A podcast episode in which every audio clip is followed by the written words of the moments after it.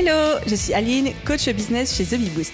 Après des années de freelance en tant que retoucheuse photo, je suis devenue coach business et j'aide désormais les entrepreneurs à booster leur entreprise. Si vous êtes à la recherche de stratégies, d'astuces, de retours d'expérience, de partage et d'une bonne dose de bonne humeur, vous êtes au bon endroit. Dans ce podcast, seul ou avec mes invités, je vous partage tout pour vous inspirer au quotidien, vous aider à atteindre tous vos objectifs et faire en sorte que vous puissiez développer le business de vos rêves. Alors, installez-vous confortablement et c'est parti pour l'épisode du jour.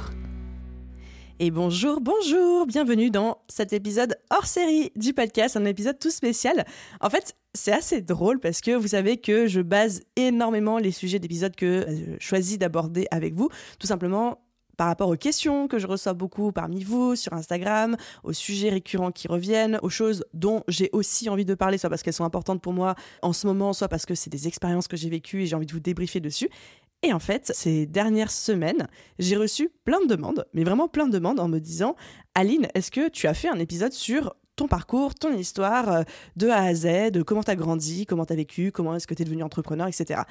Et à ça, moi, j'étais assez interloquée parce que je disais, mais j'ai l'impression, moi, de passer mon temps à raconter mon histoire parce que je commence à avoir fait euh, dizaines et des dizaines, j'ai pas compté, mais des dizaines et des dizaines d'interviews dans des podcasts, sur des chaînes YouTube, etc.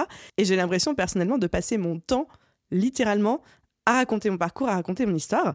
Et en fait, je me suis rendu compte que sur ce podcast, sur le podcast Je peux pas, j'ai business, qui est quand même ma maison, c'est la Fafa, et eh ben je l'avais jamais fait. Et donc je me suis dit que c'était l'occasion de vous enregistrer un gros épisode de podcast, enfin gros, je sais pas combien de temps ça va durer, mais dans lequel je vous raconte genre toute ma life, genre pro, perso, comment j'ai grandi, etc. Comme ça, s'il y en a parmi vous qui ont envie juste de poser leur cerveau pendant euh, quelques minutes, ou qui ont juste envie de savoir un petit peu euh, qui je suis, d'où je viens et où je vais, et eh ben ça va être littéralement l'épisode pour ça. Et dans les questions que j'ai reçues, les demandes que j'ai eues, on m'a demandé de parler de comment j'ai grandi, de euh, est-ce que j'ai toujours voulu être entrepreneur, euh, quelles sont les anecdotes de mon passé qui font que je suis celle que je suis aujourd'hui, mes différentes expériences dans l'entrepreneuriat, parce que j'ai essayé de monter plein de projets. The Boost, c'est certainement pas mon premier projet, il y en a eu plein, il y en a qui ont réussi, il y en a qui ont, euh, qui ont échoué, de comment j'ai su que je voulais faire ce métier de coach business, comment est-ce que j'ai su que je voulais faire des formations en ligne, et la question plus globale de bah, finalement comment trouver quelque chose dans lequel on se met à 200% et dans lequel on se sent impliqué, investi et passionné à 200%, enfin vraiment un petit peu tout ça. Donc franchement, cet épisode de podcast, c'est pour vous raconter mon parcours complet de ma naissance à aujourd'hui. Euh, alors, la date à laquelle j'enregistre cet épisode, nous sommes le vendredi 16 juin 2023, j'ai 31 ans, au moment T d'aujourd'hui. J'ai essayé de mettre le maximum d'anecdotes aussi, de petites histoires, des choses que j'ai pas forcément euh, déjà dites à aucun moment dans une interview ou dans un autre épisode de podcast. Il y a des choses certainement que vous aurez déjà entendues, mais d'autres j'espère que vous allez pouvoir découvrir et je vous cache pas que ça me fait un petit peu bizarre de me dire que je vais vous enregistrer un épisode pour parler de moi et de ma vie, parce que généralement j'ai pas tendance à faire euh, ça directement. J'ai pas tendance à me mettre particulièrement en avant, en tout cas pas moi en tant que euh, ouais en tant que mon parcours, mon histoire. Mais ça va être un exercice qui va me sortir de ma zone de confort et j'espère que pour certains d'entre vous, ça pourra euh, vous être utile. peut-être vous partager des petites pépites. Il y a peut-être des choses qui vont vous parler ou pas. Donc voilà. Écoutez, c'est parti. Et pour plus de simplicité, on va faire ça dans l'ordre chronologique. Du coup, moi je m'appelle Aline, enchantée si jamais vous ne le saviez pas. J'ai 31 ans, comme je vous le disais, Team 92. Je suis née le 14 avril 1992 et je suis l'aînée de trois frères et sœurs. C'est-à-dire que j'ai un petit frère juste en dessous de moi qui aujourd'hui travaille dans l'informatique, une autre petite sœur qui aujourd'hui est ostéopathe, qui habite dans le sud, sur la belle côte d'Azur comme moi, et une dernière petite sœur avec qui j'ai 8 ans d'écart qui à l'heure actuelle à laquelle j'enregistre ces mots, est en train de terminer son master 2 en, je sais même pas exactement ce qu'elle fait, elle va me tuer si elle écoute cet épisode de podcast, mais un truc euh, du style marketing, entrepreneuriat, en, école de commerce, quoi. En école de commerce, business, etc. Une tête, une tête. On est les quatre enfants, on se suit relativement en, de près, vu que mon frère et moi, on a 18 mois de différence et qu'avec la plus jeune, on a 8 ans. Et en fait, tous les quatre, on est hyper soudés, on s'entend très très bien. Je suis née d'une mère qui était euh, salariée en hôpital public puisqu'elle était orthophoniste. Aujourd'hui, elle s'est reconvertie, elle est orthophoniste en libéral et également coach et hypnothérapeute. Et d'un père qui était entrepreneur, qui a monté son business de zéro et qui a revendu son entreprise quand il avait 45 ans pour prendre sa retraite. Donc vraiment, avec les deux spectres de j'ai très envie de dire euh, la gauche, le salariat en fonction publique et la droite avec l'entrepreneuriat. Je vous laisse imaginer à quel point étaient mouvementées les discussions politiques à table quand on est tous les six autour d'une table. Et en même temps, je suis hyper reconnaissante pour cette éducation parce que ça m'a vraiment donné le meilleur des deux bords et le meilleur des deux côtés. Et euh, comme dit euh, Franck Nicolas, j'ai l'impression d'avoir grandi avec le cœur à gauche et le porte-monnaie à droite. Et franchement, je trouve que c'est plutôt un beau mélange. On est issu d'une classe moyenne moins c'est-à-dire que je n'ai manqué de rien, mes frères et sœurs n'ont manqué de rien, mais on n'a jamais roulé sur l'or non plus. Et mes parents, toute mon enfance, faisaient très très très attention à l'argent. Notre niveau de vie a drastiquement augmenté quand mon père a revendu son entreprise pour prendre sa retraite. Il a eu un vrai shift, mais vraiment j'ai grandi encore une fois, sans manquer de rien, au sein d'une famille extrêmement aimante, mais on faisait très attention à l'argent et euh, bah, Noël, c'était pas non plus euh, l'avalanche de cadeaux, etc. Par contre, avec beaucoup, beaucoup, beaucoup d'amour, une éducation extrêmement, extrêmement stricte parce que j'avais un père qui travaillait beaucoup, beaucoup, beaucoup. Ma mère travaillait aussi à mi-temps. Elle a élevé les quatre enfants toute seule les trois quarts du temps et j'aurais jamais assez de gratitude pour tout ce qu'elle a fait avec nous. Et en fait, les valeurs principales que mes parents ont essayé de nous inculquer à mes frères et sœurs et moi, c'est l'autonomie et la responsabilisation. Même aujourd'hui, ils nous disent ce qu'on voulait, c'est que vous soyez autonome le plus vite possible avec la tête bien faite et toutes les compétences dont vous avez besoin dans la vie. Donc on, nous a pris très très vite à lire, à nager, à faire du vélo et en fait à se débrouiller. On nous emmenait, on parti très très souvent, on n'avait pas beaucoup d'argent, en camping, faire des bivouacs, des choses comme ça. Donc même encore aujourd'hui, je peux, et ça m'arrive très souvent, ça me fait beaucoup rire, voyager dans le cadre de mes masterminds en hôtel 5 euh, étoiles, en business class, en avion, etc. Et le lendemain, être chez mes parents, mais ça m'est littéralement arrivé il y a quelques semaines, avec des bottes dans la boue, en train de fendre du bois à la hache ou à la fendeuse, ou alors en train de euh, passer le tracteur ou des trucs comme ça. Enfin, vraiment, j'ai grandi dans un univers très campagne slash montagne slash routes. Aujourd'hui, j'adore aussi le luxe, les beaux endroits, les expériences, mais vraiment, j'ai cette capacité à être heureuse dans les deux univers. Et ça, je pense que c'est dû aussi à cette éducation. Donc, euh, je suis plutôt très contente. D'autres valeurs qu'on nous a inculquées, mes frères et sœurs et moi, c'est la gestion de l'argent. Très très tôt, on a été euh, éduqués à ça, c'est-à-dire que le système d'argent de poche chez nous, c'était lié au niveau scolaire et à la réussite. C'est-à-dire que ça commençait au CP. Au CP, on avait l'équivalent, je crois, de 30 centimes d'argent de poche par semaine, 30 centimes de francs à l'époque des francs, 30 centimes par semaine. Et dès qu'on passait à la classe supérieure, par exemple en CE1, puis après en CE2, mes parents augmentaient de 30 à 40 centimes, à 50 centimes, etc. Et ensuite, quand on passait au lycée, là, on avait 50 euros par mois, point. Mais avec ça, on devait gérer notre forfait de téléphone portable, toutes nos sorties entre potes, nos vêtements et toutes les dépenses qui n'étaient pas des dépenses liées à notre survie, entre guillemets, c'est-à-dire euh, la nourriture, le logement, etc. Mais vraiment, du coup, on avait cet argent de poche, mais on devait gérer en fait nos loisirs. Et euh, du coup, très très vite, j'ai appris la notion de devoir économiser pour une sortie. Et quand on avait besoin d'argent de poche en plus, il fallait qu'on travaille. C'est-à-dire que par exemple, quand je disais à mes parents, euh, j'ai plus d'argent de poche ce mois-ci, je dois aller avec mes copines au bowling ce soir, euh, est-ce que je peux avoir 10 euros? Jamais ils me donnaient 10 euros. Ils, me disaient, tu auras 10 euros, mais avant ça, tu vas nettoyer toutes les vitres du salon et passer l'aspirateur dans la voiture de ta mère. Et donc, j'allais passer l'aspirateur dans la voiture de ma mère, j'allais nettoyer les vitres du salon et j'avais mes 10 euros supplémentaires pour pouvoir sortir. Et ça, je pense que c'est quelque chose qui, encore aujourd'hui, me sert beaucoup d'avoir été responsabilisé très, très vite à cette gestion financière, cette gestion de l'argent et surtout d'avoir été sensibilisé au fait que l'argent se gagne en travaillant et que l'argent n'arrive pas tout seul, l'argent se gagne en travaillant. Travail égale argent, argent égale travail et l'un ne va pas avec l'autre. Mes parents sont toujours ensemble aujourd'hui, ils sont toujours en couple, je les ai même vus retomber amoureux l'un de l'autre, ça a été magnifique une fois que ma dernière petite sœur a quitté la maison et qu'ils se sont retrouvés tous les deux. On les a vus retomber amoureux l'un de l'autre. C'était euh, un des plus beaux moments de ma vie, donc c'était il y a quelques années. Et je pense que grandir, avoir la chance aujourd'hui, parce que c'est une chance, je considère euh, dans la société actuelle, de grandir dans une famille où il n'y a pas de divorce. C'est une vraie chance. Donc euh, pareil, gratitude par rapport à ça. Donc au final, j'ai une enfance plutôt heureuse. En fait, j'ai pas spécialement de choses à vous dire par rapport à ça. Je fais pas partie de ces entrepreneurs qui ont un super euh, storytelling où il y a eu des épreuves dans leur enfance, où il y a eu des, gros challenges, des choses comme ça. Moi, j'ai eu une éducation très stricte, mais en même temps très heureuse, avec des parents qui s'aimaient, des frères et sœurs dont je suis extrêmement proche aujourd'hui. On est hyper fusionnels, mes frères et moi. Quand on habitait sous le même toit, on se tirait la gueule dessus, on se frappait, on s'entendait pas du tout, comme n'importe quel frère et sœur, mais aujourd'hui, on est hyper fusionnels tous les quatre. Aussi loin que je me souvienne, j'ai toujours, toujours voulu être entrepreneuse. C'est-à-dire que mon papa était mon rôle modèle, littéralement. Alors peut-être qu'un psy dira que c'est parce qu'il était absent, blablabla, que c'était un moyen d'exister, que de vouloir faire pareil que lui, parce qu'il valorisait beaucoup le travail certainement que ça a joué. Évidemment, euh, je veux dire, je suis assez consciente de ça, mais en tout cas, j'ai toujours voulu être entrepreneuse. Et quand la maîtresse, même en maternelle, nous demandait qu'est-ce que vous voulez faire plus tard comme métier? Là où les copains, les copines disaient Ah, moi je vais être astronaute, je vais être maîtresse d'école, je vais être chanteur vétérinaire. Moi je disais Je vais être chef d'entreprise comme mon papa. Je n'avais aucune idée de ce que cela voulait dire. Je savais juste que je voulais être chef d'entreprise. Je ne savais pas non plus de quelle entreprise, mais je voulais être chef d'entreprise. Et c'est vraiment une idée qui m'a toujours, toujours accompagnée et qui ne m'a jamais lâchée. Jamais je ne me suis vue être salarié, ou alors ça aurait été juste été un passage temporaire, flash, pour me constituer une expérience pour ensuite monter mon entreprise. Donc ça, ça a toujours été très très clair dans ma tête. Qu'est-ce que je peux vous dire d'autre sur ma petite enfance? J'ai toujours été une très bonne élève profil première de la classe, tout le temps, tout le temps, tout le temps. J'ai appris à lire très tôt, c'est-à-dire que en deuxième année de maternelle, je commençais à lire très très bien et en troisième année maternelle, je lisais couramment et je lisais tous les livres qui me tombaient sous la main. J'ai toujours été une très très grande lectrice, même encore aujourd'hui, malgré le fait qu'il y a le business, etc. J'ai un peu ralenti, mais je peux lire entre 50 et 70 livres par an. Donc c'est-à-dire quasiment un par semaine. Ça peut aller euh, autant de la fiction que de la non-fiction, etc.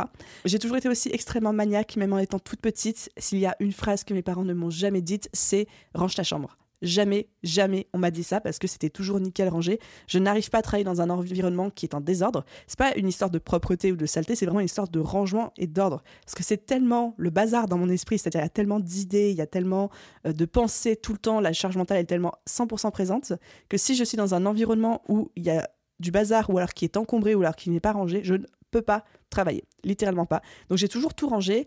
Une de mes passions l'après-midi pour calmer un petit peu mon cerveau et le flux constant des pensées quand j'étais euh, par exemple le mercredi après-midi chez mes parents, c'était de ranger leur bibliothèque de livres par ordre alphabétique ou par couleur. Et je passais des heures à faire ça et ça me rendait heureuse de faire ça. J'ai toujours adoré ranger, organiser, trier, etc. etc. Qu'est-ce que je peux vous dire d'autre par rapport à tout ça? Donc voilà, j'ai fait ma maternelle, ma classe primaire, avec ce profil première de la classe sans trop d'efforts. Je fais partie de ces enfants ultra énervants qui ne fournissent aucun effort et pourtant qui ont toujours des 19, euh, des 20 sur 20. Si bien que j'ai sauté le CM2. Donc en fait, je suis passée directement du CM1 en 6e. J'ai eu la chance de sauter une classe et donc du coup d'économiser un an de parcours scolaire. Ça, c'était très bien. Vous allez voir pourquoi par la suite. On arrive ensuite au collège, au lycée. Au collège, au lycée, je voulais être décoratrice intérieure à mon compte, chef de mon entreprise, mais décoratrice intérieure, c'est vraiment un métier pour lequel je me suis énormément, énormément prise de passion. Je me suis beaucoup intéressée à ça. Pendant plusieurs années, c'est quelque chose qui, qui m'a plu. Donc voilà, décoratrice intérieure, architecte d'intérieur, c'était vraiment quelque chose qui me plaisait. Pareil, tout le collège, tout le lycée, j'étais en mode première de la classe. Mais Là, avec l'adolescence, j'avais un peu plus de mal à me faire des amis. Autant maternelle, primaire, j'avais énormément d'amis, de facilité. J'avais, en fait, je pense, avec le recul, et j'essaye d'être objective dans la manière dont je raconte les choses, je pense que j'étais très solaire quand j'étais euh, petite. D'ailleurs, euh, une anecdote que je peux vous raconter. En troisième année de maternelle, donc en grande section, je n'ai aucun souvenir de cette journée-là, mais c'est ma mère qui raconte très souvent ça. À un moment, je m'étais habillée parce que j'avais mettais un point d'honneur à choisir moi mes habits. Je ne voulais absolument pas que ce soit ma mère qui choisisse mes habits en maternelle.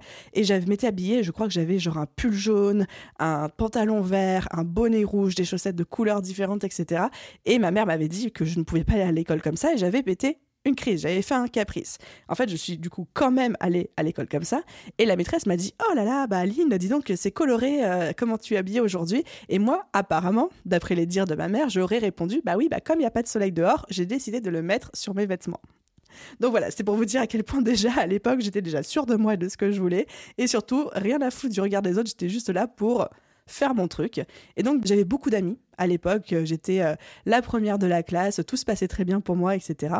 Arrivé au collège et au lycée, c'était un petit peu compliqué parce qu'il y a eu la crise d'adolescence, il y a le corps qui change, on connaît tous, il y a les hormones, puis il y a le fait que du coup je me suis un petit peu recroquevillée sur moi-même. J'ai perdu confiance en moi, donc j'avais des amis, ça se passait très bien pour moi aussi. Hein. J'ai pas eu un collège ou un lycée compliqué, j'ai pas subi de harcèlement, mais c'était plus compliqué pour moi au niveau des interactions sociales parce que j'étais devenue tellement sensible à ce que les gens pouvaient penser de moi que je ne vivais qu'à travers le regard des autres et à travers le reflet qu'ils me renvoyaient. Donc si quelqu'un à un moment me faisait sentir qu'il s'intéressait pas moi ou qu'il ne m'aimait pas, ça pouvait me rendre malheureuse comme les pierres pendant des jours et des jours et des jours. Toujours ce profil première de la classe, etc., mais beaucoup plus réservé avec une énorme, énorme perte de confiance euh, en moi-même. Je me rappelle d'ailleurs même que euh, mon père tout spécialement m'avait dit que le lycée allait être les meilleures années de ma vie. Et eh ben, spoiler alerte, pas du tout. Si je devais dire quelles avaient été les trois pires années de ma vie toute proportion gardée, de toute ma scolarité, ça aurait été celle-ci. Donc vraiment, j'ai pas vraiment spécialement kiffé le lycée, c'était pas horrible non plus, mais j'ai pas spécialement kiffé ça. J'ai fait un bac L, option maths, parce que je suis pleine de contradictions, que j'ai réussi au la main, mention euh, très très bien. Et en fait, les petits anecdotes et les petits fun facts à ce moment-là, c'est que déjà, j'ai continué à lire énormément et j'ai développé une énorme, énorme passion pour tout ce qui était heroic fantasy, fantastique, médiéval, etc. Ces univers-là, qui étaient en fait un échappatoire, ces univers très oniriques, me passionnaient, mais littéralement me passionnaient à tel point que je faisais du montage vidéo, de choses un petit peu comme ça, d'AMV, ce qu'on appelait des animated de musique vidéo. D'ailleurs, je crois que j'avais une vidéo qui avait fait genre 30 000 vues sur YouTube à l'époque. Donc là, je vous parle quand même en 2010, non, 2008, 2009, donc à l'aube de YouTube, et je, je l'ai supprimé après parce que je la voulais plus. J'étais folle, j'étais folle. Voilà, et je, regarde aussi un petit peu des mangas, mais j'étais passionnée par cet univers onirique, et à tel point qu'un jour, j'ai décidé que je voulais me lancer dans la photo. J'aurais pu choisir le tricot, la sculpture, mais je voulais me lancer dans un truc artistique et donner vie à ces univers oniriques que j'avais en tête. J'écrivais énormément aussi, j'écrivais de la poésie, j'ai écrit un, bouquin d'heroic fantasy entier, que je me dis peut-être qu'un jour je le publierai, mais il est écrit, le tome 1 euh, est dans mon ordi depuis 10 ans. Voilà, il y a, 300 pages. J'ai écrit ça en un été entier. Je bossais la journée euh, à Carrefour euh, quand j'avais 16-17 euh, ans. Et puis après, je, passais des heures, des journées entières à écrire, écrire, écrire. Donc voilà, il y a ce bouquin. Un jour, peut-être que j'en ferai quelque chose.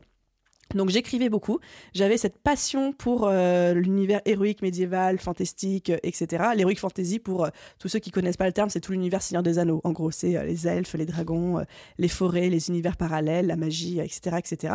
Et voilà, à tel point que, après avoir eu mon bac, j'ai demandé à mes parents un appareil photo en récompense de ma mention très bien. J'aurais pu me lancer dans la peinture, j'aurais pu me lancer dans la sculpture, etc. J'ai voulu me lancer dans la photographie pour tester.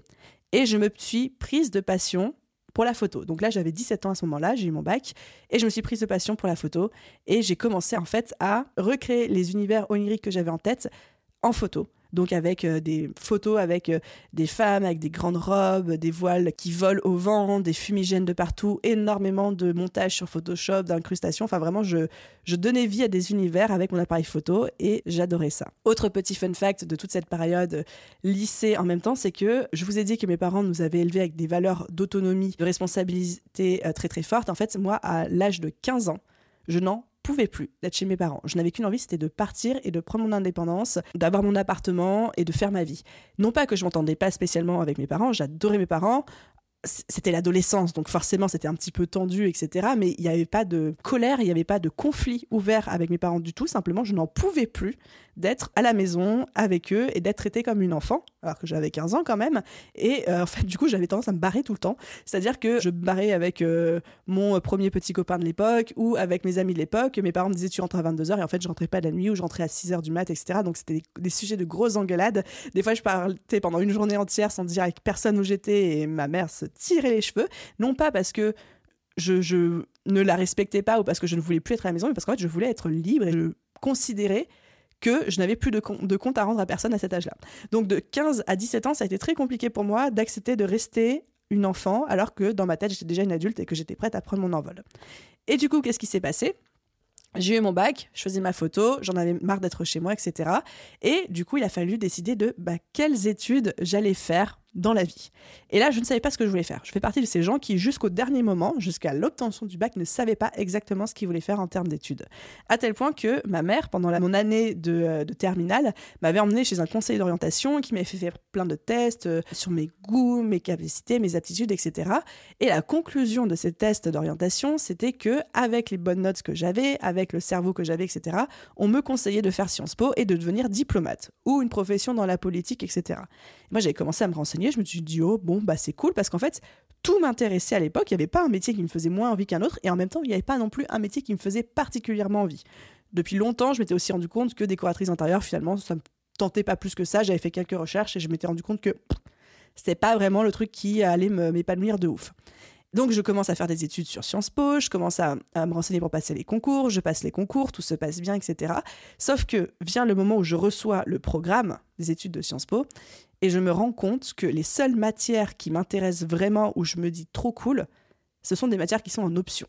Aucune, aucune des matières générales du programme ne m'intéressait. Et là, je me dis, bah non, je peux pas aller à Sciences Po. S'il y a rien qui m'intéresse, ça fait pas sens. Et donc là, j'ai fait mon premier énorme coup de tête, parce que vous allez voir qu'il y a beaucoup de coups de tête dans ma vie. j'ai fait mon premier énorme coup de tête et j'ai décidé d'aller en école de ciné. Parce qu'à ce moment-là, j'étais tellement, souvenez-vous, passionnée par ces univers oniriques, etc. Et je commençais à développer une obsession pour les publicités, mais les publicités de cinéma, les magnifiques pubs. Avec, par exemple, une de mes obsessions, c'était la publicité euh, pour Cartier qu'on voit souvent passer à Noël. À chaque, chaque Noël, il y a un mini court métrage euh, nouveau pour euh, faire euh, la promotion de la marque de bijouterie Cartier avec une panthère. Et les pubs Cartier avec les panthères, j'ai trouvé absolument sublime. Toutes les pubs de parfum, je les trouvais absolument sublimes. Et comme c'était en réflexion en miroir avec les univers oniriques que j'adorais et que j'avais envie de comprendre comment ça fonctionnait, j'avais envie d'être dans les backstage, dans les coulisses de ça, j'ai décidé de partir en école de ciné pour faire des pubs et pour faire les pubs quartier, pour faire les pubs de parfum. Et ce côté je veux être en backstage et je veux comprendre comment fonctionnent les choses que j'admire et qui me plaisent, ça c'est aussi un schéma récurrent dans ma vie et vous allez voir qu'il a débouché sur d'autres décisions après. Donc euh, finalement, j'arrête le parcours pour rentrer à Sciences Po. Je postule dans quelques écoles de ciné sur Paris parce que je voulais être le plus loin possible de chez mes parents, n'est-ce pas? Prendre mon indépendance. Je suis prise dans euh, mon école de ciné à Paris et je rentre en école de ciné en septembre 2009, juste après avoir eu mon bac. Et là, c'est parti pour trois ans. Trois ans de découverte de la liberté, de l'indépendance, d'avoir son propre appart, d'avoir des jobs d'été pour mettre de l'argent euh, dans sa poche, etc. Et trois ans aussi où j'ai continué dans cet univers onirique, puisque j'ai continué la photo. J'en ai même fait un side business parce que je faisais énormément de shooting photo gratuit, mais aussi je me faisais payer de temps en temps au black euh, pour faire des portraits oniriques euh, de personnes, etc. C'est aussi à ce moment-là, pendant ces trois ans d'école de ciné, où je suis rentrée à fond, ça c'est une partie de ma vie que j'évoque pas beaucoup, mais dans l'univers gothique médiéval de Paris, c'est-à-dire que bah, quand on est un petit peu dans euh, ce délire onirique, fantastique, etc., eh ben, on se rend compte qu'il existe des communautés, la communauté médiévalo, gothique, euh, fantasy, etc. Donc s'il y en a parmi vous qui connaissent euh, les GN, les grandeurs nature, les murder parties, les choses comme ça, ça j'en ai bouffé, bouffé pendant trois ans. J'ai traîné dans ce milieu, je faisais toutes les conventions médiévales de France avec des potes, etc. Et j'ai adoré, adoré ce moment de ma vie. J'avais les cheveux rouges vifs, longs jusqu'aux fesses. Je m'habillais un petit peu en gothique. Vous m'auriez croisé à, l'époque à Paris. Je pense que vous m'auriez pas reconnu. C'est plus moi aujourd'hui. Je n'ai aucun regret sur cette partie de ma vie, mais ce n'est plus moi aujourd'hui. Donc, à fond là-dedans, je continue aussi la photo et aussi, euh, ça a été une période, et forcément ça va euh, souvent avec, où j'étais à fond dans les jeux vidéo, tout spécialement les MMORPG, alors euh, Team WoW, Team LOL, ce que vous voulez. Et en fait, à tel point qu'à un moment, je jouais à un MMORPG qui s'appelait euh, Story, donc le chiffre 4 et après Story. Je crois que ça existe encore aujourd'hui. C'est un espèce de, de, plagiat de WoW, mais euh, made, in euh, Europe de l'Est. Et j'étais à fond. J'ai rencontré plein de potes d'ailleurs là-dessus. Et je jouais à fond, mais à tel point en fait, à un moment, je suis passée modératrice. J'ai été embauchée dans la team de Modo et ensuite, j'ai été embauchée dans la team des administrateurs du jeu. Et là encore, on retrouve ce pattern de il y a un truc qui me passionne et je veux rentrer dans les coulisses, je veux comprendre comment ça fonctionne et je veux être dans les backstage de ce truc-là pour en maîtriser les process. Et donc, j'étais sortie du statut de joueuse sur cette plateforme de jeu auquel je jouais énormément pour devenir modératrice puis administratif et j'étais rémunérée sur un compte PayPal euh, complètement euh, au black par des Polonais pour mon job euh, d'administratrice de ce jeu vidéo. よ Il y avait d'autres admins aussi. Et je me rappelle que je faisais ça la nuit, puis la journée j'étais en cours d'école de ciné, euh, j'arrivais euh, complètement explosée parce que je dormais deux heures par nuit, mais j'adorais cette vie-là. Enfin voilà, c'était n'importe quoi. Ensuite, j'ai du coup eu euh, mon diplôme d'assistante de, production audiovisuelle et comme j'avais encore cette idée de travailler dans les pubs quartier, les pubs oniriques, les pubs de parfum, je me suis dit qu'il fallait que j'ai une expérience en publicité pour faire ça. Et donc, en fait, j'ai décidé de faire une équivalence licence sur un an en école de publicité, de marketing, de communication. Et donc, j'ai fait un an en école de com juste après mon école de ciné. À la base, j'étais partie pour un master de pub et de com, sauf que au bout d'un an, je me suis rendu compte que j'en avais ultra marre des études. Là encore, mon envie d'indépendance et de faire autre chose a, a frappé. Et donc, j'ai arrêté mon école euh, de pub. J'ai quand même eu mon diplôme. Et j'ai décidé que je voulais partir à New York. Me demandez pas pourquoi la réponse que je dis à tout le monde, parce que c'est la vraie réponse, c'est parce que j'étais tellement fan de Gossip Girl que je voulais voir les décors. Ça m'inspirait trop. Je voulais partir à New York. J'ai passé quelques semaines à chercher depuis la France un stage pour pouvoir avoir un visa de stagiaire et partir à New York. En vain. J'ai envoyé des milliards de mails. C'est à l'époque où j'avais un Google Sheet. Non, c'était même pas un Google Sheet, c'était un Excel avec toutes les adresses mail des gens que je contactais, où je les relançais, j'avais mon petit suivi de projet et tout. J'ai jamais eu une seule réponse euh, positive. J'ai eu quelques entretiens en visio ou en audio à l'époque, mais vraiment, ce n'était pas concluant. Et donc, deuxième coup de tête de ma vie, j'ai dit à mes parents, eh ben, puisque je ne peux pas avoir de stage pour partir à New York, et eh ben alors je vais partir à New York pour décrocher un stage. Et c'est ce que j'ai fait. J'ai booké un billet d'avion aller-retour. Alors, à la, petite anecdote, j'ai booké l'aller simple, sauf qu'à l'aéroport, je me suis fait refouler de l'embarquement parce qu'il faut avoir un aller-retour légalement pour pouvoir euh, entrer euh, sur le territoire new-yorkais quand on n'a pas de visa, parce qu'à l'époque, je partais juste avec un visa touristique. Donc, j'ai dû acheter le billet retour à l'aéroport 10 minutes avant que mon avion décolle en catastrophe. Enfin, ça, ça a été un petit moment de stress dans ma vie. Donc, j'achète mon billet d'avion pour New York. J'embarque la liste de toutes les entreprises que j'ai contactées qui m'ont jamais répondu ou qui m'ont répondu mais qui n'ont pas donné suite. Et je me book deux nuits de Airbnb en me disant, bah voilà, j'ai trois jours sur New York pour trouver quelque chose pour travailler, puis un endroit où dormir. J'arrive à New York, terrorisée parce que je parlais pas très bien anglais, je parlais juste peut-être l'équivalent bah, de l'anglais bac qu'on a tous ou de l'anglais euh, bac et avec euh, études supérieures mais qui inclut pas forcément euh, beaucoup d'anglais. Et là, donc je passe deux trois nuits dans un Airbnb avec une nana trop sympa, enfin était adorable et tout à Brooklyn. Et en fait, sur un groupe Facebook de l'époque, je trouve très vite une proposition, une petite annonce de colocation où on est dans un super appartement. alors, le premier appartement que j'ai fait, c'était Financial District, donc c'était euh, dans le sud de Manhattan, là où il y a toutes les autour, le quartier financier, etc. Un peu le Wall Street. Hein. D'ailleurs, il était sur Wall Street, ce premier appartement. Donc, un immense appartement de genre 100 mètres carrés, dans un building avec piscine, salle de sport, enfin vraiment le grand luxe pour 500 euros par mois ça n'existe pas à New York, ça. Mais du coup, je me suis dit, ok, je vais voir. Et en fait, il euh, s'avère que c'était un truc complètement illégal de vendeur de sommeil, où c'était des gars, en plus, je crois que c'était des Français en plus. Oh là quelle bande d'arnaqueurs. C'était des Français qui avaient quelques appartements, qui louaient en fait quelques appartements de luxe dans tout New York. Et en fait, ils sous-louaient ça en coloc. Mais c'est-à-dire que dans chaque appartement de 100 mètres carrés, ils mettaient entre 35 et 40 personnes où vous aviez des lits superposés dans les couloirs, dans les chambres, dans les salles de bain, dans la cuisine, dans le salon, etc mais ça coûtait 500 euros par mois. Et du coup, suis quand même, j'étais un peu inconsciente à l'époque, j'ai signé. J'ai signé et donc pour 500 euros par mois, j'étais en coloc avec 35 autres personnes qui avaient toutes entre 20 et 28-30 ans. J'en avais 21 à l'époque, 21-22. Et en fait, j'ai vécu la meilleure année de ma vie dans cette coloc. Alors, il y a deux, trois fois dans l'année, parce que j'y suis restée un an, il y a deux, trois fois dans l'année, on a dû déménager parce que forcément, au bout d'un moment, les propriétaires se rendaient compte de ce qui se passait, les voisins se plaignaient parce qu'on faisait du bruit. Donc, du coup, en fait, on se faisait, euh, on se faisait trimballer d'appart en appart. Donc, j'ai fait les plus beaux immeubles de tout New York pendant un an. Mais c'est là que j'ai rencontré des super potes, des personnes avec qui je suis encore en contact aujourd'hui, euh, d'ailleurs, à New York. J'y retourne de temps en temps les voir, etc. Et pendant un an, j'étais en coloc avec 35 personnes qui se renouvelait. Hein. Généralement, le turnover était de 2-3 mois. Et on sortait tous les soirs. Pendant un an, je suis sortie sans exception tous les soirs, soit en boîte, soit faire la fête, etc. Autant vous dire que quand je suis rentrée en France après, j'ai, je ne suis pas sortie, je crois, pendant 4 ans. Pendant 4 ans, j'ai pas mis un pied dehors tellement j'en pouvais plus. Je suis plus allée en boîte, je suis plus sortie euh, boire ni rien, je n'en pouvais plus. Donc, j'étais dans cette coloc complètement illégale, mais absolument incroyable, genre en mode l'auberge espagnole, mais puissance 40 000. Euh, beaucoup trop bien. Et très vite, j'ai décroché un stage dans un magazine de mode comme retoucheuse photo. Parce que souvenez-vous, du coup, je faisais pas mal de photos à titre complètement euh, hobby, passionné, euh, etc.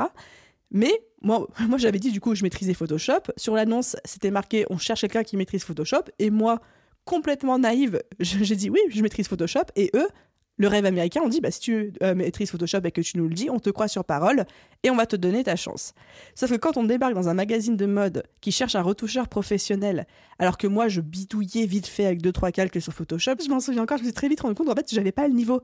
Sauf que à ce moment-là, je me suis dit bon, Aline, on va sauver l'honneur et je me suis dit bah je vais me former à la retouche photo professionnelle en soum soum et donc en fait le soir je sortais avec mes colocs, la nuit je passais la nuit entière à me former, je regardais des vidéos sur YouTube, j'ai acheté à ce moment-là aussi euh, c'était en 2014-2015, ma toute première formation en ligne. Je ne savais même pas que ça s'appelait une formation en ligne l'époque. C'était hébergé sur Dropbox parce que les plateformes d'hébergement de formation en ligne n'existaient pas. Ma toute première formation en ligne faite par un russe, donc je comprenais rien ce qu'il disait, mais je suivais en fait les mouvements qu'il faisait parce qu'il filmait son écran, etc. C'est comme ça que j'ai appris la retouche photo professionnelle, euh, les vidéos YouTube, beaucoup de, beaucoup de boulot, euh, mes premières formations en ligne. Et je faisais ça la nuit. La journée, je bossais dans le magazine. Le soir, je sortais avec mes colocs. Et la nuit, je me formais.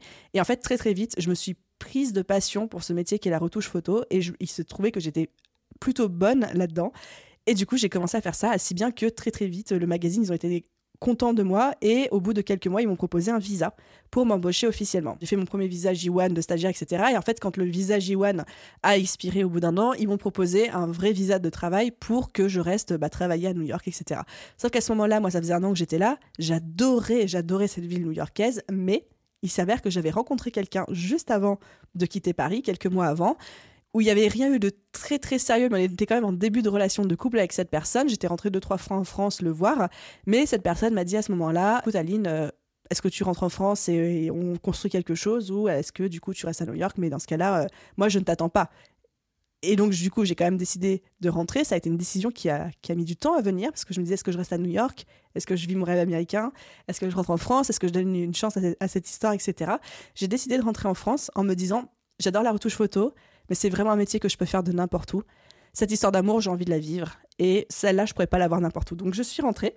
D'ailleurs, petite histoire, euh, recoup de tête encore, en rentrant directement, moi et, euh, et cet homme, on a décidé de se mettre en couple très vite, et en fait, on a immédiatement emménagé ensemble. C'est-à-dire qu'on s'était un peu fréquenté avant mon départ à New York, mais dès mon retour, en fait, on s'est dit, euh, on se donne une chance et on a directement emménagé ensemble. Et c'est une histoire d'amour qui a quand même duré 5 ans. Donc voilà, des fois, des fois les choses peuvent paraître précipitées, mais elles fonctionnent quand même. Donc là, c'était mon retour de New York avec mes compétences de retoucheuse photo, sauf que à ce moment-là, je n'avais plus aucun sou et mes parents m'avaient dit, encore une fois, responsabilisation, autonomie financière. Mes parents m'avaient dit, bah, bah attends, Aline, t'es dans la vie d'adulte, nous, on te paye plus rien, quoi. À New York, t'étais autonome et maintenant, euh, tu es autonome, tu te débrouilles. Et du coup, moi, j'étais avec mon nouvel appartement que je partageais désormais avec quelqu'un, toutes mes compétences de retoucheuse photo, mon envie de me mettre à mon compte comme retoucheuse photo parce que je me disais, ça y est, j'ai trouvé le sens de ma vie, mais pas le sou. Et donc là, qu'est-ce que j'ai fait? J'ai signé un CDD qui s'est ensuite transformé en CDI chez Monoprix comme caissière. J'y suis restée euh, six mois en me disant je veux mettre suffisamment d'argent de côté le temps de pouvoir voir quelques mois venir en tant que freelance et ensuite je me lance à mon compte. En six mois, en me serrant euh, la ceinture, en mangeant que des pâtes, j'ai réussi à mettre l'équivalent de 2000 euros de côté. Et au bout de six mois, j'ai fait un abandon de poste chez Monoprix et avec euh, après l'abandon de poste, euh, alors entre nous l'abandon de poste a été négocié. Enfin, je veux dire, j'ai été transparente euh, avec le manager de l'époque sur le fait que j'allais faire un abandon de poste. Il était au courant. Enfin, je suis pas partie comme ça, mais lui m'a dit que c'était mieux plutôt que parce que lui ne pouvait pas me virer. Moi, je voulais quand même toucher les quelques les 200 ou 300 euros de chômage auxquels j'avais droit parce que je me dis ça mange pas de pain. Et donc il m'a dit bah, dans ce cas-là, Aline, faisons un abandon de poste. Évidemment, on ne le dit pas que c'est un accord d'un accord commun, mais à partir de telle date, arrête de venir. Tu vas recevoir des relances par recommandé, mais ce sera ok et tout. Donc c'était on va dire d'un accord verbal avec mon manager. Et pareil, si un jour il tombe cet épisode de podcast, euh, merci à lui parce que clairement, ça, ça a été un tournant dans ma carrière aussi. Donc, au bout de six mois, je fais mon abandon de poste et je me lance comme freelance avec l'objectif de pouvoir en vivre au bout de quatre mois.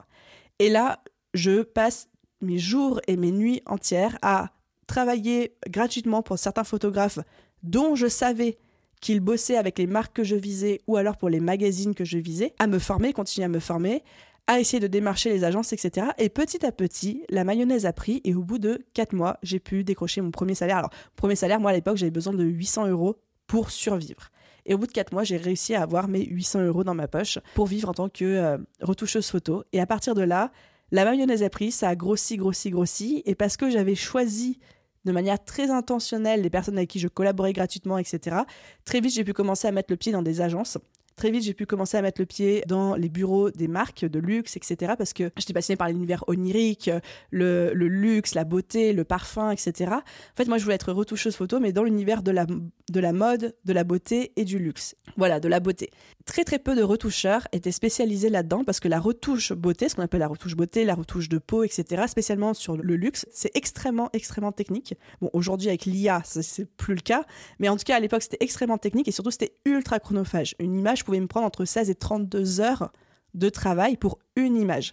Et en fait, il n'y avait pas beaucoup de retoucheurs qui avaient les bonnes techniques pour le faire. Moi, je les avais parce que j'avais été formée en Russie, n'est-ce pas? Et surtout, il y en avait très peu aussi qui avaient la patience et qui aimaient faire ça. Et j'étais une des seules en France à être passionnée par ça et être excellente là-dedans. Mais vraiment excellente parce que je m'étais entraînée. Donc du coup, sans le savoir, je m'étais nichée. Et donc en fait, très très vite, ça a été facile pour moi de rentrer chez des marques comme euh, L'Oréal, Chanel, Louis Vuitton, Yves Rocher, Yves Saint Laurent, etc. Et en six ans de carrière comme retoucheuse photo, je suis montée assez vite.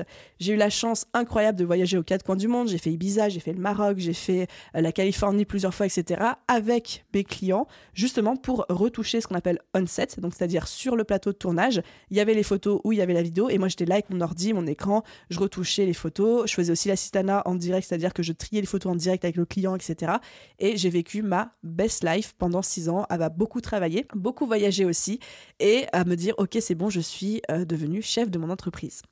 Donc ça, ça m'a vraiment drivé de 2014 à 2019, ou de 2013 à 2019 à peu près, où j'ai vécu ma meilleure vie d'entrepreneur. Fin 2017, rupture amoureuse. Donc la personne pour qui j'étais rentrée de New York et qui j'étais en couple, on habitait ensemble, l'histoire se termine. De manière pas très drôle, mais l'histoire se termine. Et du coup, je me retrouve seule à euh, boire de la tequila et à bouffer de la Ben Jerry's en refaisant le monde sur mon canapé, etc. Au bout de quelques semaines slash quelques mois, je me dis que ça peut pas continuer comme ça, que j'ai du temps libre, autant en faire quelque chose. Je faisais encore et toujours de la photo à l'époque. Hein. J'ai jamais, euh, jamais arrêté d'en faire. J'étais toujours retoucheuse freelance, j'avais mes clients, j'avais trois mois d'attente, gagnais extrêmement bien ma vie, etc. Mais je me retrouvais avec mes soirs et mes week-ends complètement vides et une envie énorme de combler, d'apprendre déjà à vivre toute seule, parce que j'avais jamais vécu vraiment toute seule, toute seule comme ça, et surtout de combler en fait ce, nouveau temps que j'avais récupéré. Et donc là, en été 2018, j'ai créé un blog que j'ai appelé euh, The Bee Boost. Et l'histoire de ce blog est très drôle parce que ça me trottait un petit peu en tête parce que j'avais énormément de collègues freelance, retoucheurs photo, mais pas que, qui me demandaient Mais Aline, comment tu fais pour voyager beaucoup? Comment tu fais pour trouver des clients, pour négocier tes devis, pour te faire connaître, etc. Et en fait, j'en avais marre de répéter tout le temps les mêmes conseils.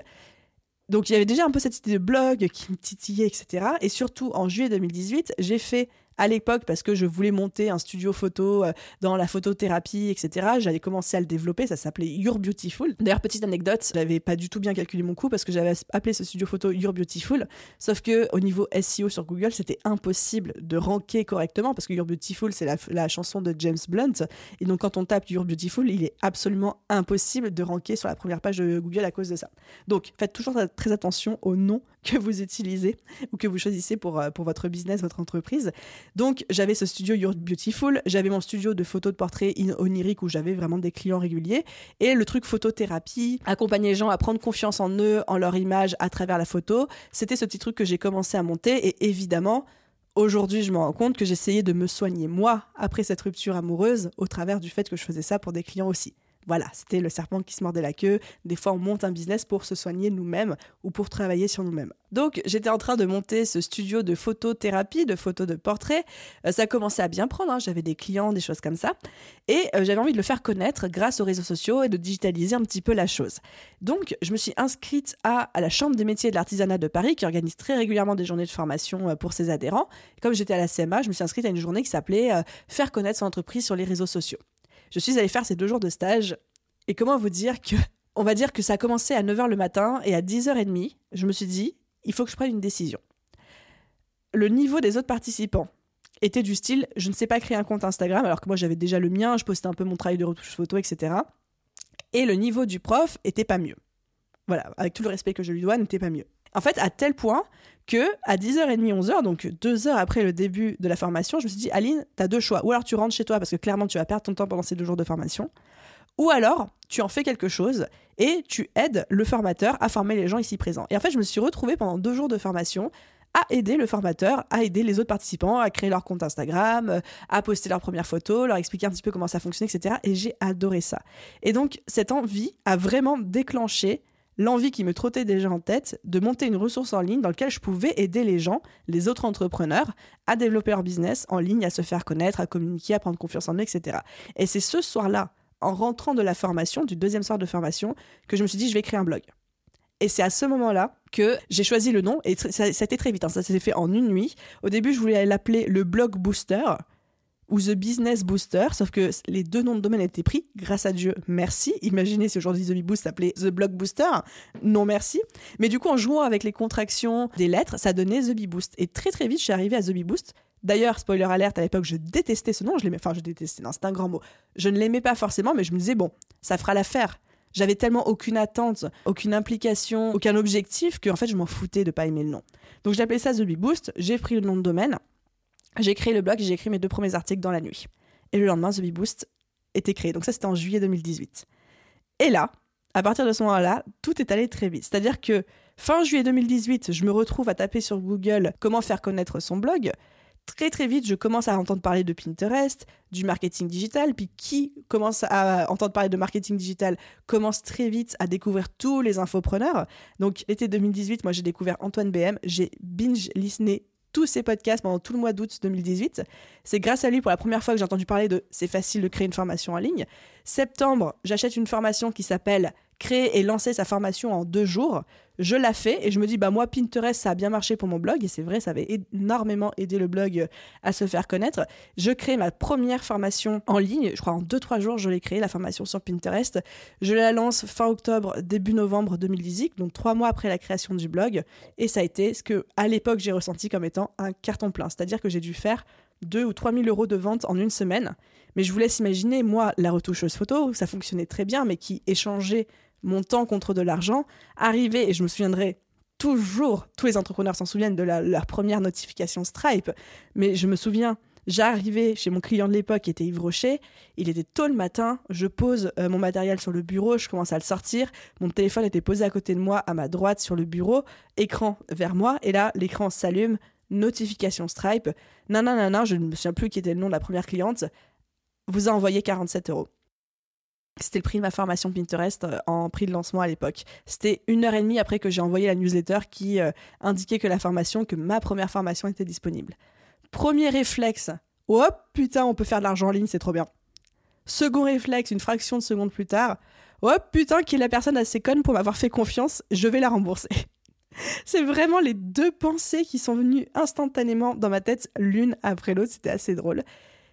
Et après, à partir de ce moment-là, c'était un point de non-retour pour moi. C'était, j'ai découvert l'infoprenariat, j'ai découvert les revenus entre guillemets passifs, en tout cas scalables, à grande échelle, et je suis tombée amoureuse, mais littéralement amoureuse du business model, de l'infoprenariat, de la formation en ligne, etc. Je lance le podcast en novembre-décembre 2018 Pareil, un coup de tête, Antoine BM dans un de ses podcasts avait dit le podcast c'est le format du futur. J'ai fait ok, on va lancer le podcast. Pendant un an, il s'est appelé euh, The Bee Boost, le podcast qui booste les, auto-entrepreneurs. Et après, je l'ai renommé en Chevepage et Business un an plus tard, donc c'est-à-dire fin 2019, début 2020. Donc euh, là, c'était lancé. La machine était lancée. Février 2019, je lance une seconde formation. Donc là, j'étais toujours, toujours freelance à temps plein. Et je repars à New York voir des copains et tout à, ce moment-là. Et en avril 2019, je participe encore un coup de tête à un séminaire de développement personnel mené et créé par Franck Nicolas. Donc Franck Nicolas, s'il y en a qui ne connaissent pas, c'est un mini Tony Robbins français. Et je l'ai découvert complètement par hasard. Je me souviens encore de ce moment, pareil, anecdote, où en février, début mars 2019, j'étais allongée sur mon lit, en travers de mon lit, je m'en souviens vraiment, sur le ventre, et je scrollais sur Instagram. Et à un moment, j'ai une notification qui pop, une notification bandeau, où c'est marqué Franck Nicolas est en direct. Je ne savais pas qui était Franck Nicolas, mais c'était au moment où je voulais accéder à mes messages. Et vous savez, quand vous voulez accéder à vos messages sur Instagram, mais qu'au même temps, il y a une notification bandeau qui s'affiche, bah vous cliquez sur la notification par erreur.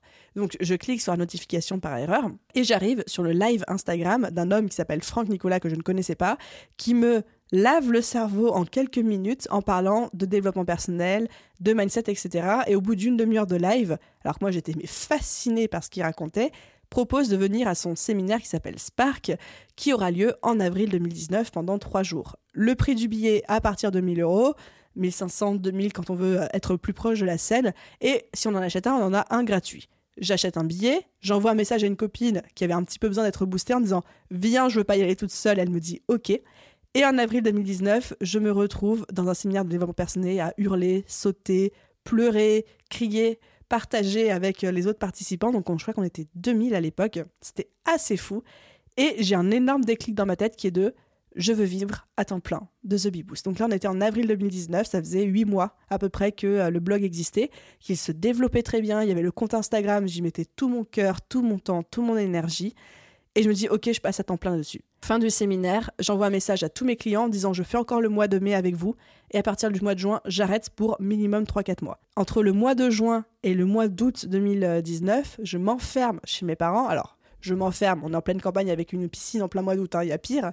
Mais je me concentre sur construire mon business, construire mes offres, construire tous les systèmes et vraiment professionnaliser ce blog que j'animais depuis euh, maintenant un an et annoncer aux gens à partir de maintenant, je deviens coach business. À ce moment-là, je me rends compte aussi assez rapidement que j'ai besoin de me former, donc je commence en parallèle à, chercher une formation de coach. Et en septembre 2019, je me lance à temps plein comme coach business. Et dès le premier mois, en fait, vu qu'il y avait déjà un an de travail de communauté, de contenu, de partage avec le podcast, le compte Instagram, etc., en fait, très très vite, j'ai eu mes premiers clients. Et je n'ai évidemment plus jamais, jamais fait marche arrière. Septembre 2019, donc j'étais en mode coaching en individuel. Je lançais aussi des petites formations en ligne, des petits programmes. Et en fait, l'objectif que je m'étais fixé, c'était de très très vite, le plus rapidement possible. Donc je m'étais donné trois mois pour refaire 10 000 euros de chiffre d'affaires par mois. Parce que c'était ce que je faisais en tant que freelance, à peu près entre 8 et 10 000 euros par mois. Et donc je me suis dit, j'ai trois mois pour refaire 10 000 euros par mois. Je l'ai fait en quatre. Pas en trois, mais je l'ai fait en quatre parce que en janvier 2020, j'ai lancé mon premier coaching de groupe où en fait j'avais pris toute ma méthodologie de coaching individuel que j'avais appliquée à plein de clients. Enfin, j'étais une folle furieuse. Hein. Quand je faisais du coaching individuel, j'avais jusqu'à 15 ou 16 clients en même temps. C'est-à-dire, je faisais 15 ou 16 séances de coaching par semaine. C'était beaucoup. Tous ceux qui sont coach ou qui font de l'accompagnement savent que c'est beaucoup. Donc, euh, j'avais on va dire packagé ma méthodologie. J'ai lancé une bêta test sous forme de coaching de groupe que j'ai donné à deux reprises en 2020 et en septembre 2020. Il y a eu le tout premier lancement de la BSB Academy et c'était cette méthodologie packagée de coaching individuels en fait qui sont devenus ensuite des coachings de groupe qui ensuite ont été transformés en une formation en ligne qui est devenue la BSB Academy. Et là, après, bon, bah, l'histoire, vous la connaissez. C'est en 2020, donc premier lancement de la BSB. Lancement à 350 000 euros. Donc là, j'ai fait un bond énorme de 60, 70 000 euros de chiffre d'affaires à 350 direct. Donc en fait, il y, a, eu un bond énorme. Deuxième lancement, on était à 750 000 euros de chiffre d'affaires. Troisième lancement de la BSB, 1 million. Enfin voilà, du coup, ça allait extrêmement vite. Et oui, à partir du premier lancement de la BSB, ça a été tout le trajet de The Bee Boost de bah, on scale, on recrute. Et là, je me suis rendu compte que j'avais trouvé ma place et qu'en fait, tout ce qui me passionnait dans les différents projets que je pouvais animer avant, que ce soit tout ce qui était développement personnel et humain avec le hum, studio de photothérapie, que ce soit le management du business, le leadership, que ce soit le côté créatif, que ce soit le côté. Enfin, tout ce qui me plaisait, j'ai réussi à le retrouver en un seul et même business qui est The Bee Boost aujourd'hui. Et donc là où avant, je me définissais comme slasheuse, comme multipotentielle, parce que j'avais besoin d'avoir plein de projets, plein de choses différentes en même temps, maintenant je suis monofocus sur The Bee Boost simplement parce que tout ce qui me nourrit, je le retrouve au sein de ce business. Donc voilà, un petit peu pour mon parcours. Je suis en train de réfléchir sur qu'est-ce que je peux vous dire d'autre, parce qu'évidemment, c'est un parcours qui continue de, se nourrir et de s'écrire chaque jour. Et puis chaque jour qui passe, j'ai une gratitude extraordinaire pour euh, tout ce que j'arrive à faire, à vivre. J'ai commencé à beaucoup voyager avec The Bee Boost. J'ai énormément voyagé euh, avant le Covid. Je faisais deux mois à l'étranger, un mois à Paris, deux mois à l'étranger, un mois à Paris. J'ai beaucoup voyagé comme ça. Après, bah, pendant le Covid, comme tout le monde, j'étais à la maison, donc j'en ai profité pour bosser 90 heures par semaine. Mais c'est aussi ça qui a permis de créer très vite la BSB et au business euh, de décoller en fonction.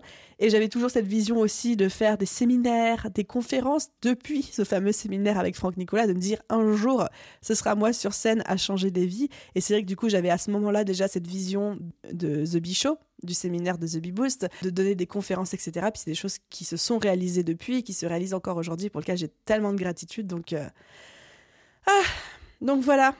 Je, crois que j'ai fait euh, un long, long, long racontage de vie, parce que ça fait déjà plus de 50 minutes que je parle, enfin 50 minutes avant montage. Mais voilà un petit peu tout mon parcours en détail. J'avais envie de finir par une dernière question qu'on m'a posée, qui est un petit peu plus large. Et là, de nouveau, je vous parle à vous. Une des personnes qui m'a demandé de raconter mon parcours, qui m'a aussi dit après, bah, pourquoi des formations en ligne plutôt que des coachings et puis surtout comment trouver quelque chose dans lequel on se met à 2000% et on est passionné à 2000% de manière à ce qu'on n'a plus envie d'aller voir ailleurs ou de faire autre chose. Et ça, en fait, quand je regarde mon parcours, vous avez vu tous les coups de tête qu'il y a eu. Ah oui, c'est vrai que j'en ai pas parlé de ça, mais en 2022, du coup, il y a eu le déménagement à Nice. Pareil, un coup de tête. En 10 jours, j'ai décidé de déménager à Nice, trouver un appartement et appeler la, la société de déménagement alors que je n'avais pas du tout en tête de déménager, mais c'est juste coup de tête. Et en fait, je pense que, en tout cas, la manière dont je vis ma vie et dont je regarde mon parcours, c'est que il faut contrôler sa vie, il faut savoir prendre des risques, mais pas trop, il faut savoir ce qu'on veut, etc. Certes. Mais qu'il y a aussi un moment, il y a des opportunités qui s'ouvrent à nous qu'on ne connaît pas certainement, qu'on ne connaît pas. Et souvent on dit on ne sait pas ce qu'on ignore et on ne sait pas ce que ça peut donner avant d'avoir testé. De la même manière que je suis partie à New York sans savoir ce que ça allait donner. J'ai choisi mon école de ciné sans savoir ce que ça allait donner, mais parce que je savais que je voulais pas Sciences Po. Je suis revenue en France par amour sans savoir si j'allais pouvoir être freelance, mais pour tester. J'ai décidé de me lancer dans The Bee Boost à temps plein sans être sûr que ça allait fonctionner. Et là, j'ai découvert le business coaching, la formation en ligne. J'ai décidé d'arrêter le coaching en individuel sans savoir si la formation en ligne à part entière ça allait me plaire ou pas, mais j'ai testé. Et je pense qu'en fait, dans l'entrepreneuriat, c'est exactement ça. C'est que on a des goals, on a des objectifs tous qu'on se fixe c'est très rarement ce qu'on atteint au final. Mais ces goals et ces objectifs sont là pour nous donner une direction, sont là pour nous faire avancer, et au fur et à mesure de notre avancée, on va avoir des opportunités qui se présentent à nous, qu'on n'avait pas forcément anticipées, ou pas forcément vues non plus. Certains vont appeler ça Dieu, d'autres vont appeler ça l'univers, le destin, le karma, etc. Moi, je crois beaucoup en l'univers et à la loi d'attraction, en gros, l'univers va mettre sur notre chemin des choses, des opportunités. On va pouvoir choisir de les prendre ou de ne pas les prendre. Moi, je choisis quand il y a des grosses opportunités et où instinctivement, intuitivement, je me dis, il y a un truc qui me parle là-dedans, je sais pas quoi, mais un truc, je le sens bien, j'y vais. Même si ça veut dire un virage à 90 degrés par rapport à ma direction originelle. Comme par exemple, quand j'avais prévu d'être retoucheuse photo et puis peut-être de monter mon agence de retouche, etc., bah là, pouf, il y a eu l'opportunité digital, marketing digital, infoprenariat qui s'est pointé. J'y connaissais rien, mais ça m'a tellement parlé, je me suis dit, j'ai envie, j'ai envie de tenter. Et donc, je suis persuadée que l'entrepreneuriat, c'est pas choisir consciemment quelque chose en se disant c'est ce truc-là qui va me nourrir à 2000% et je sais que c'est là-dedans que je vais m'épanouir. Personne ne le sait, vous ne le savez pas et personne ne peut le savoir pour vous. La seule manière de le savoir, c'est de tester, de rester ouvert aux opportunités tout en étant suffisamment sûr de soi pour savoir ce qui nous plaît, ce qui nous plaît pas, mais aussi de savoir aussi accepter les opportunités et de les tester jusqu'au jour où on va vraiment tomber sur le truc qui nous passionne et le truc qui nous fait vibrer et le truc qu'on a envie de faire Enfin, le truc sur lequel on a envie de travailler 90 heures par semaine sans avoir l'impression que c'est du travail. Mais ça, c'est pas quelque chose que vous pouvez déclencher. C'est pas quelque chose où vous pouvez le savoir à l'avance. Et alors ça, c'est la partie un peu plus spirituelle euh, de moi qui parle. Moi, je fais vraiment confiance à l'univers dans le sens où je sais que les opportunités qui ont besoin d'arriver dans ma vie arriveront dans ma vie à un moment ou à un autre. Tout ce que j'ai à faire, c'est de travailler, d'être la plus droite possible dans mes baskets, de me respecter, de respecter mes valeurs, de respecter les autres, et je fais confiance à l'univers pour mettre sur mon chemin les bonnes opportunités. Grosso modo, c'est ma philosophie de vie, et donc c'est ce qui fait que même si je sais où je veux aller dans la vie, même si je sais où est ma vision, où sont mes objectifs, je reste hyper ouverte en même temps à n'importe quelle opportunité, même si celle-ci inclut parfois de faire un, virage à 180 degrés, voire même de changer de métaverse, de changer de thématique ou de pays ou de continent ou euh, de manière de voir la vie, si ça me parle au moment T où ça se produit. Et je pense qu'elle est là, la force d'entrepreneuriat, d'être suffisamment sûr de soi et euh, structuré pour foncer tout droit et en même temps suffisamment flexible et ouvert aux signes extérieurs. Encore une fois, un signe de la vie, de Dieu, du destin, du karma, de l'univers, vous appelez ça comme vous voulez. Assez flexible pour savoir saisir ces opportunités-là. En tout cas, voilà comment j'explique euh, une grande partie de mon parcours. Ah, je pense que j'ai fait un bon tour. Petite dernière nuance, je pense que j'ai envie d'apporter, c'est que, bon, évidemment, résumer toute sa vie en une heure comme je viens de le faire, on passe beaucoup sur les faits, je passe sur les bons moments. Tout n'a pas été rose, évidemment qu'il y a des soirs entiers où j'ai pleuré, encore aujourd'hui, quoique je pleure pas trop en ce moment. Bref, on s'en fiche. Mais des moments où j'ai douté, des moments où c'était pas facile. Il n'y a pas de moments où j'ai regretté, parce que je regrette très très rarement les choses. Mais vraiment des moments de doute ou des moments où c'était difficile, des moments où j'en ai chié, mais à un point pas possible et pas imaginable. Des moments où je me suis rendue physiquement malade. Enfin, il y a eu des trucs compliqués sur ce parcours. Tout n'a pas été fluide, tout n'a pas été simple, tout n'a pas été facile. Par contre, à chaque étape, même les plus compliquées, j'ai vécu ma meilleure vie parce que j'avais l'impression de vivre ma vie à 100%. Et encore aujourd'hui, je me dis, parce que c'est une réflexion que je me fais très souvent, si je devais mourir demain et je touche du bois, du singe, tout ce que vous voulez en vous parlant, j'aurais zéro regret parce que j'ai vraiment l'impression d'avoir vécu à 100% n'importe quel instant, n'importe quelle opportunité qui s'est présentée à moi, n'importe quel défi, n'importe quel challenge, je l'ai pris, je l'ai relevé. Il n'y a pas de moment dans ma vie où j'ai eu la sensation de me contenter de peu ou de refuser une opportunité par peur ou par euh, manque d'envie de sortir de ma zone de confort. En fait, j'ai tellement vécu toutes les choses qui se présentaient à moi à 100% qu'aujourd'hui, j'ai aucun regret et qu'au contraire, je suis plutôt excitée de voir euh, ce qui va se passer euh, par la suite. Donc, je pense que ça, c'est une deuxième leçon que je retire de mon parcours, le côté euh, zéro regret. Tout ce que j'avais envie de le faire, je l'ai fait.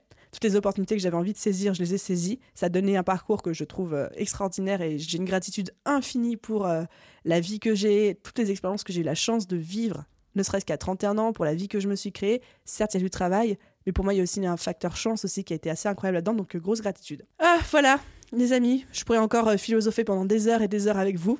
J'espère que ce petit partage de parcours vous aura plu. Pour ceux qui me connaissaient peut-être un peu moins, ou alors juste des bribes, ou alors juste peut-être l'histoire du freelancing et de The Boost, mais vous n'aviez pas euh, toute la partie de petite Aline et Aline ado. J'espère que j'allais dire que ça vous aura appris à mieux me connaître. Je sais pas si c'était très important dans votre vie de mieux me connaître, mais en tout cas, que ça vous aura distrait l'espace d'une petite heure Merci d'avoir écouté cet épisode jusqu'au bout.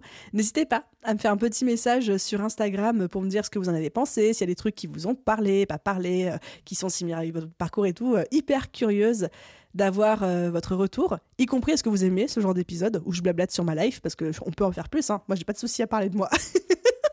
bon, allez, je rigole. Et puis, comme toujours, si ça vous a plu comme épisode, n'oubliez pas de laisser un avis et une note sur votre plateforme d'écoute. Ça aide énormément le podcast à se faire euh, connaître, à se développer. Et je dis merci, merci, merci. Gratitude à tous ceux qui prennent quotidiennement la peine et le temps de le faire. Je vous souhaite à tous une merveilleuse journée, soirée, après-midi, nuit, où que vous soyez, notre petite conclusion de d'habitude. Et je vous dis à très vite dans un prochain épisode.